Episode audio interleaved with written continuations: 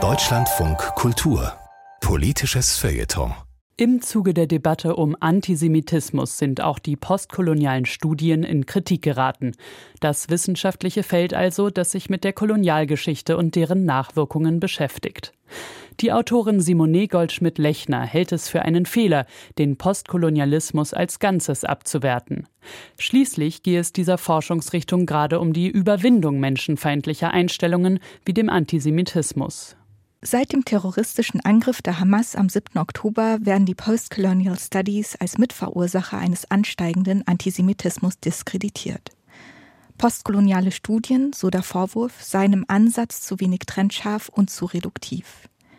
Jüdische Personen würden als weiß und Israelis grundsätzlich als koloniale Besatzer wahrgenommen.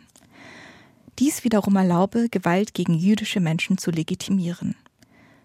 Rechtskonservative Forderungen auf Grundlage dieser Argumentation haben jüngst, vor allem in den USA und Deutschland, zu Preisaussetzungen, Rücktritten und Absagen in Kunst und Wissenschaft, insbesondere von nicht weißen Menschen, geführt. In Deutschland dient die Debatte um postkoloniale Studien rechten Gruppen vor allem als Vorwand, populistische Meinungsmache gegen Minderheiten zu betreiben. Die Abwertung des Postkolonialismus als Ganzes richtet sich gegen die Aufarbeitung der eigenen kolonialen und rassistischen Gewaltgeschichte und steht der Entwicklung von Strategien gegen rechtsextreme und menschenfeindliche Tendenzen in der Gesellschaft im Weg. Außerdem gibt es nicht etwa den einen Postkolonialismus.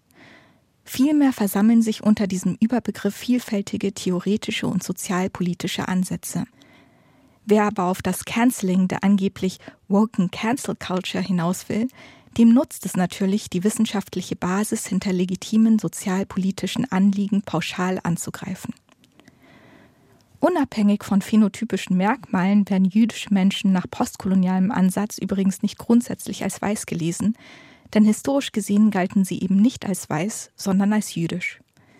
Außerdem gibt es auch jüdische, schwarze und indigene Menschen sowie People of Color, die nicht nur von Antisemitismus, sondern auch von Rassismus betroffen sind.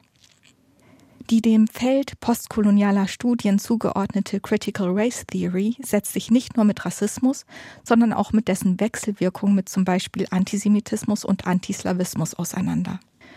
Diese werden oft als Unterkategorien von Rassismus verstanden, weisen aber spezielle Merkmale auf.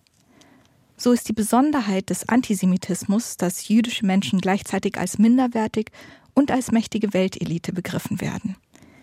Diese Zuschreibung von Übermacht und Kontrolle ermöglicht dann die Umdeutung jüdischer Opfer als Täter. Postkolonialismus ist unter anderem an der Beschreibung und Überwindung solcher menschenfeindlicher Bilder, die aus Kolonialstrukturen und der Rassenlehre des 19. Jahrhunderts hervorgegangen sind, interessiert. Dies schließt folglich eine kritische Auseinandersetzung mit Antisemitismus mit ein. Natürlich findet eine solche Auseinandersetzung je nach Schwerpunkt nicht in allen postkolonialen Diskursen Raum. Und Postkolonialismus kann, wie jede wissenschaftliche Theorie, für weniger lautere Ziele instrumentalisiert werden. Doch so, wie die Diskussion momentan verläuft, scheinen rechte Akteure durchaus erfolgreich in ihrem Vorhaben, den Diskurs aus postkolonialer Perspektive zu unterbinden. Jetzt schon lehnen wissenschaftliche Journals Publikationen zu diesem Thema rückwirkend ab. Jüdische Personen, rassifizierte Menschen und andere marginalisierte Gruppen leben in Deutschland in zunehmender Angst und Unsicherheit. Die derzeitigen Angriffe auf wissenschaftliche Theorien, die wesentlich zur Ermächtigung dieser Gruppen beitragen, sind letztendlich eine Divide and Conquer Strategie, ein Angriff auf die Solidarität untereinander. Doch diese Solidarität braucht es gerade jetzt mehr denn je. Das war die Autorin Simone Goldschmidt-Lechner mit einem politischen Feuilleton zur Verteidigung des Postkolonialismus auf Deutschlandfunk Kultur.